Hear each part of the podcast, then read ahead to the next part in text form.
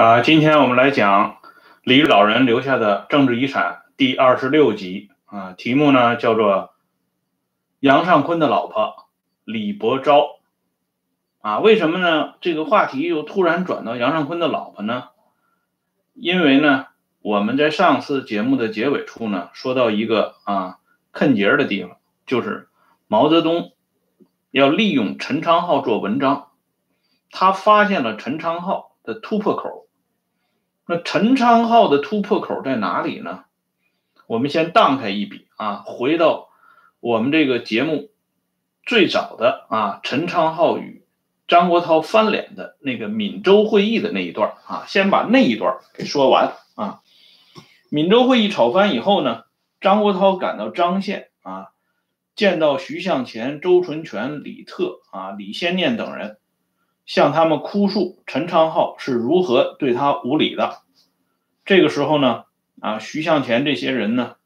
都表示支持张国焘。这样呢，在张县的会议上呢，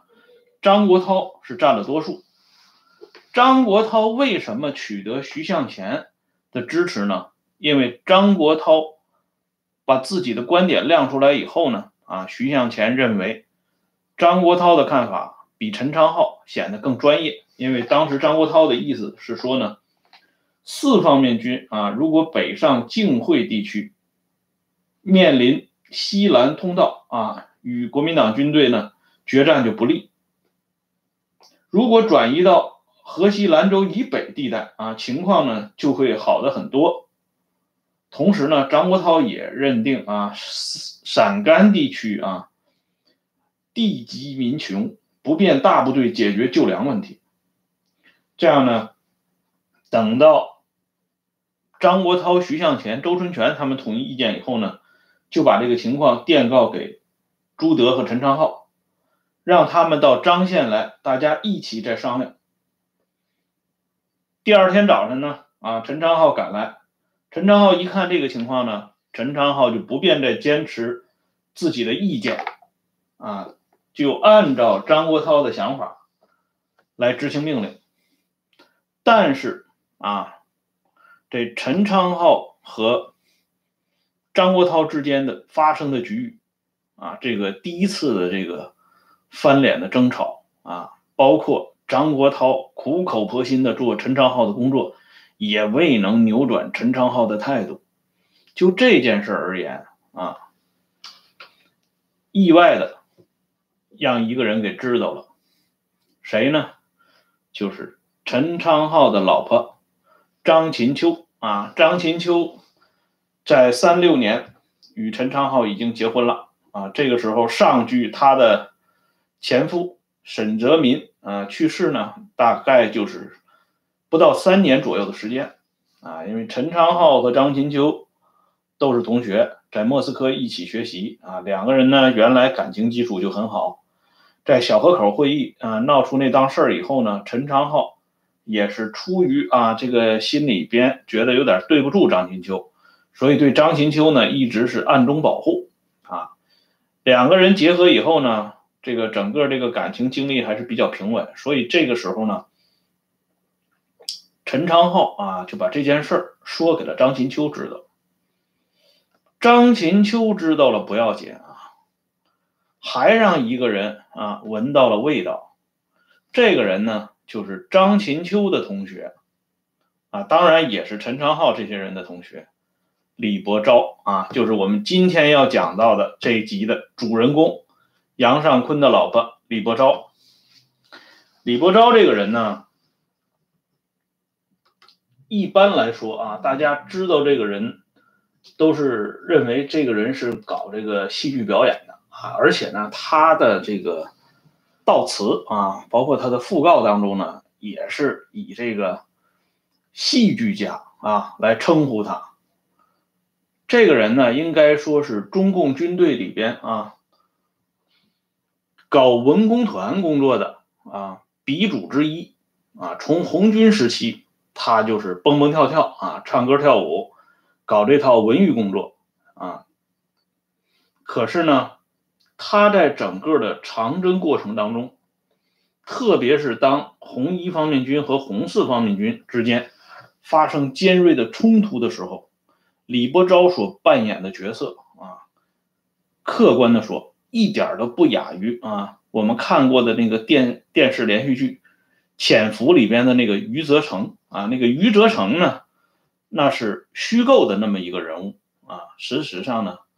中共从来就没有啊那么深入的打进过国民党军统系统啊，可是李伯钊这个事儿呢却是实实在在的，而且李伯钊啊打入到红四方面军的整个过程，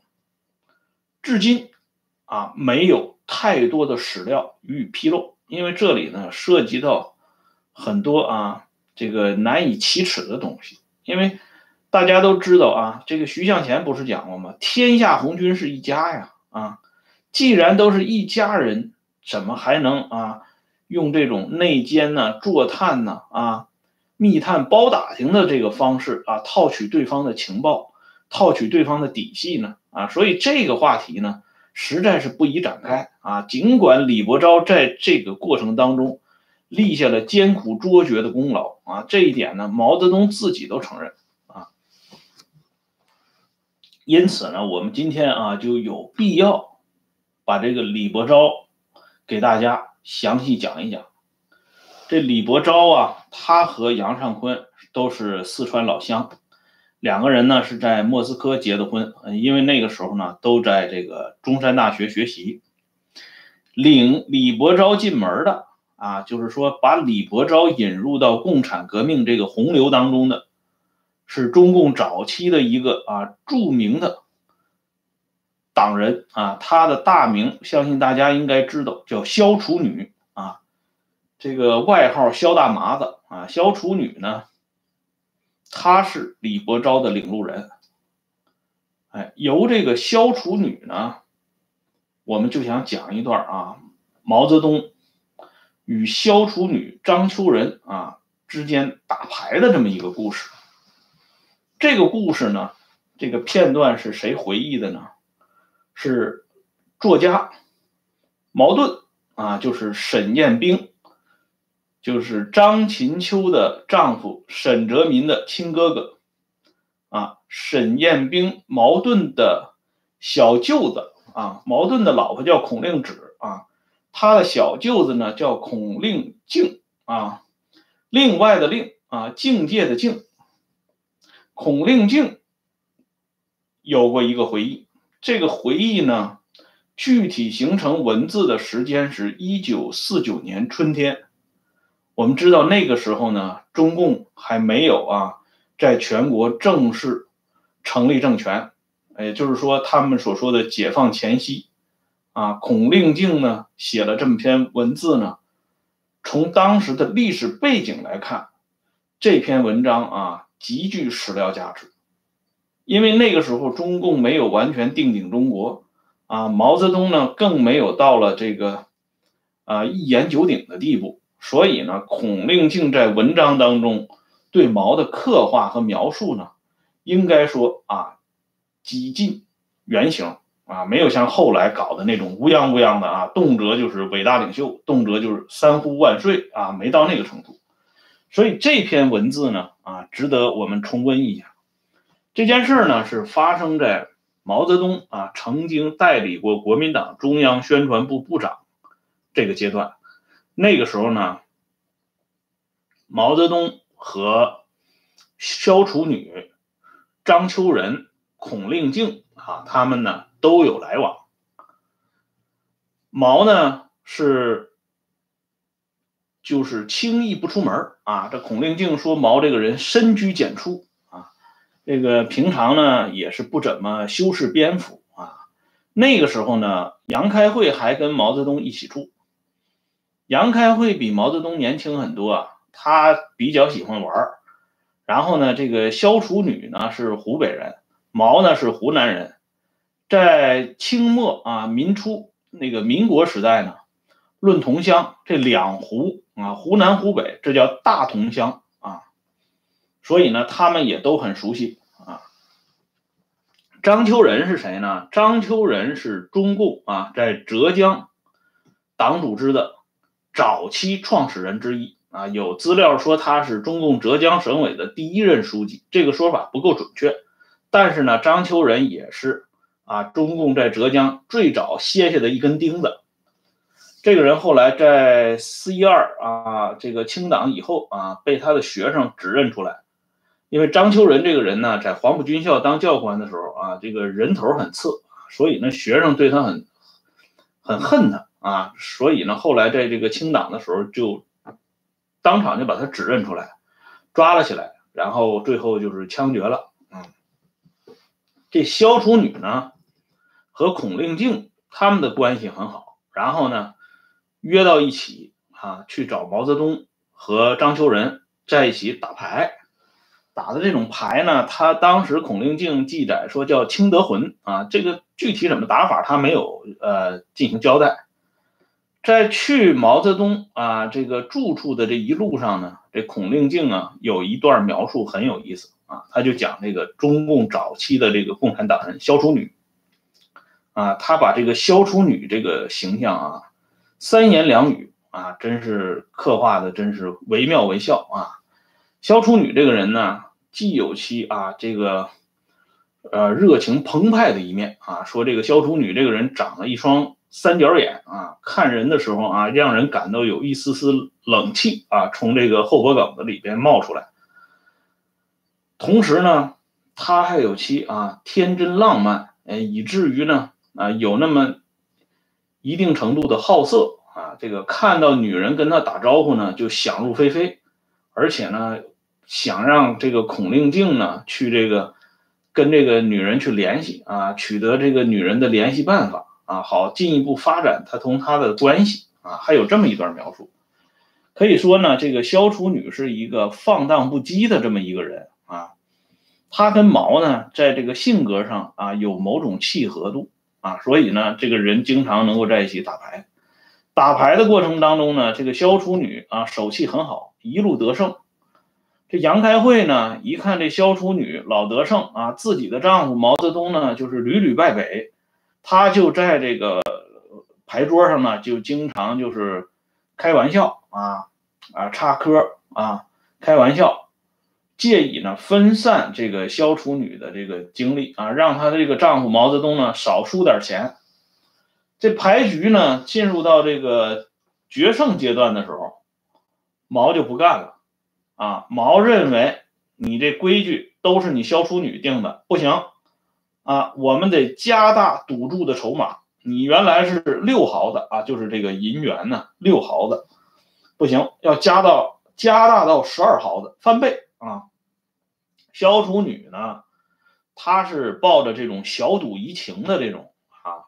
观点来打牌的啊。毛准备翻倍的话，那萧楚女当然就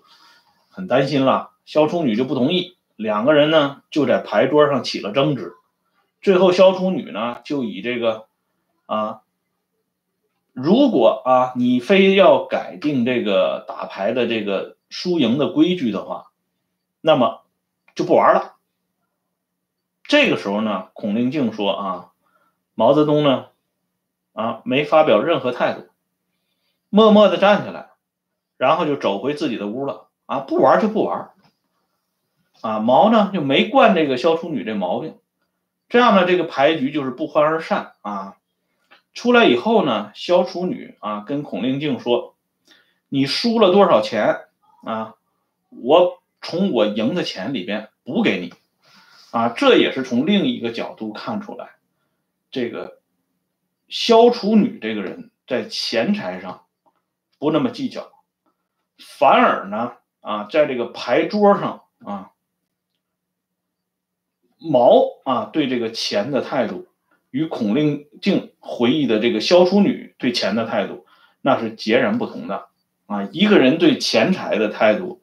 实际上是很能反映出这个人的品行的。基本特征的啊，尤其是这个打牌的这种方式啊，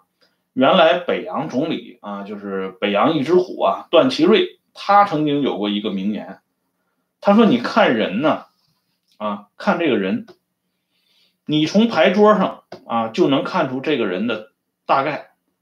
啊，他而且还举了这个陆中宇的例子啊，他说陆这个人啊，啊，就是这个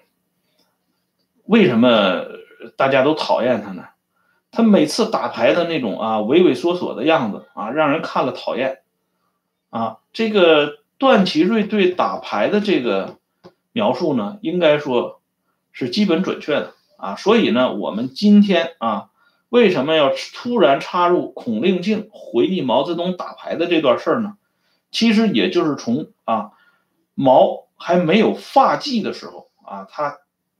青年时代在牌桌上的这段表演，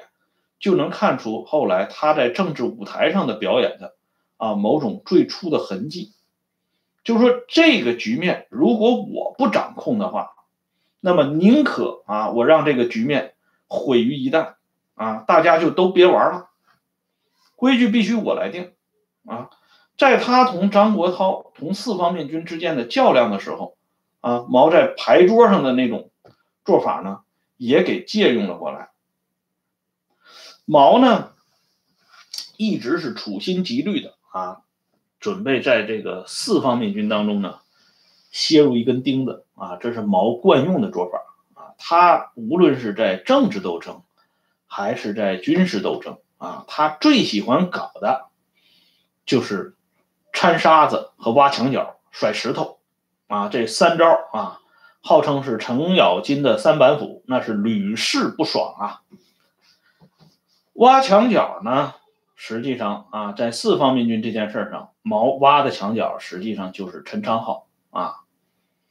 掺沙子呢，甩石头呢。啊，这就具体表现来表现出来，他派人打入到红四方面军，楔入到红四方面军当中。嗯，他派了啊一明一暗啊两股人马，这所谓的两股人马其实是一股人马啊，就是他相中了杨尚昆和李伯钊这两口子。杨尚昆后来。啊，能够稳稳的做十几年的中央办公厅主任，而且这个记录呢，啊，从目前来看，中共党内还没有一个人啊打破杨尚昆这个记录，没有哪个人啊做中共中央办公厅主任能像杨尚昆做那么长久。而杨尚昆为什么能做这么长久啊？所有的答案啊，或者说是最初的答案。都在啊同四方面军较量的这段历史当中了，就是毛泽东选派了杨尚昆夫妇楔入到红四方面军。杨尚昆啊是明哨，李伯钊是暗哨。杨尚昆派去担任总政治部副主任啊，那个时候呢，沙窝会议的时候已经定了啊，陈昌浩是总政治部主任。这样呢，毛让杨尚昆去给陈昌浩当副手。这就是名正言顺的挨到了陈昌浩的身边。杨尚昆和陈昌浩本来在莫斯科的时候就是同学，而且杨尚昆那个时候的职务呢高于陈昌浩啊。杨尚昆自己说过，他那个时候是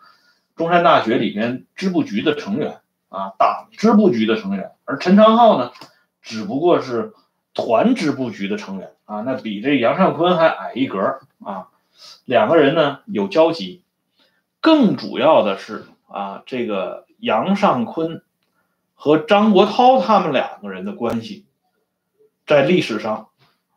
是很有一段交情的啊。在当年呢，上海做总工会工作的时候，杨尚昆和张国焘在一起共事，他对外呢要有一个名义作为掩护啊，两个人呢就以表兄弟互称，吃住都在一起。这段生活呢啊是。杨尚昆和张国焘建立友谊的开始，所以呢，当两军会师的时候啊，这张国焘还特意请这杨尚昆吃了顿饭，啊，还这个寒暄了一番啊。他跟杨尚昆讲啊，他说：“老杨啊，你原来我记忆当中你是一个这个笔杆子啊，是文才，你这回也这个投笔从戎了啊，也做上这个军团的这个首长了。”啊，这是不简单啊！两个人呢在一起吃了饭，而张国焘和李伯钊呢在莫斯科的时候啊，一九二八年的时候也认识啊，也就是说杨尚昆夫妇同张国焘关系都很好，所以这李伯昭又是一个啊这个唱歌跳舞的这种专业人才，他到红四方面军当中来工作呢，张国焘压根儿就没往别处想啊，可以说是举双手双脚来欢迎。这杨尚昆呢，跟毛泽东。当初啊，在三三年啊，一九三三年农历春节啊，杨尚昆是抵达中央苏区，就是瑞金啊。从那以后呢，他同毛才认识。当时杨尚昆刚到瑞金的时候呢，毛还没有在瑞金，他那个时候在福建养病。后来呢，他病差不多好的时候，回到了这个江西瑞金，同杨尚昆见了面。哎，我们在这个我在明镜台做过一期这个。柯庆施与毛泽东这个历史渊源的那个南面之树的节目里，专门讲过毛的这个做法啊，就是曹庆华啊，老作家曹庆华同毛的第一次见面，毛呢就是就是一下子就说出了曹庆华这个老爹的名字啊，让曹庆华呢感到这个呃蔚为亲切啊，而毛与杨尚昆的这个一开始的见面呢，毛也是用了这种手法啊，毛毛泽东先问杨尚昆。就是说，你是哪里人呢？啊，这是聊天常见的一种方式啊。杨尚昆说我是四川的啊，四川这个潼南的。哦，毛泽东说那你是这个地方的人，那我向你打听一个人啊，你们那里有一个叫杨岸公的人啊，你知道不知道？啊，杨尚昆说那我太知道了，那是我四哥呀，啊，就是他把我领上了这个革命的道路啊。哎，毛泽东说：“哎呀，没想到啊，这个杨岸公居然是你的哥哥。”然后呢，由杨岸公的这个话题啊，毛呢又进行逐次的展开啊，小谈了一下这个杨岸公的革命业绩啊，然后呢再慨叹一下，杨岸公啊，这个死的很可惜啊，这个很早的就被这个国民党给杀害了，而且是残酷的杀害啊。啊，又挖眼睛啊，又割舌头啊，最后呢，就是活活的给弄死了。这死的是很惨啊。毛呢说了一句话啊，杨尚昆记了一辈子啊。毛泽东说：“我们这些人啊，这个毛当时说话是语重心长，说我们这些人都是从死人堆里爬出来的啊。像你兄长这样的烈士啊，为我们打的前站啊，所以我们这些活着的人啊。”更应该珍惜今天的这个机会啊，更多的为革命做工作。毛的这种话呢，你想想，他和杨尚昆两个人之间这种啊促膝而谈，而且那个时候毛已经靠边站了，他的那个人的那个东西呢啊，又附体到他的身上了啊，经常可以说点人话啊。他这么一说，杨尚昆晚年回忆啊，他就觉得他和毛泽东之间的这个距离一下子就拉近了。其实毛完全知道，这杨尚昆是这个著名的二十八个半之一嘛。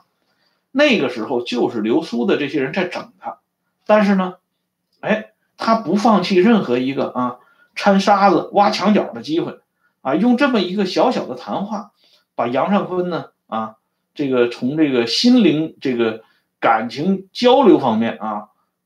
把自己往自己的方向拉，哎，所以呢，后来这个毛重返。这个中央常委的岗位以后呢，杨尚昆作为三军团的当家人之一啊，跟毛的关系处理的很融洽，因此呢，毛就放心的啊，大胆的使用这个杨尚昆、李伯钊夫妇。在杨尚昆啊去上任之前，毛啊又同杨尚昆讲了一番话啊，当然又是语重心长的。啊，而且呢，面授机宜呀。他对杨尚昆讲了一句什么话呢？他说：“你这次啊，去张国焘那里工作，你要做一个牛皮糖啊。什么叫牛皮糖呢？那就是扯不断啊，咬不断啊，拉拉扯扯，总是搞不断啊。你就像一块牛皮糖那样啊，粘在那里啊。人家要不理你啊，不搭理你，防范你，你也不要怕。”啊，你还可以做点其他的工作，啊，不要做玻璃，啊，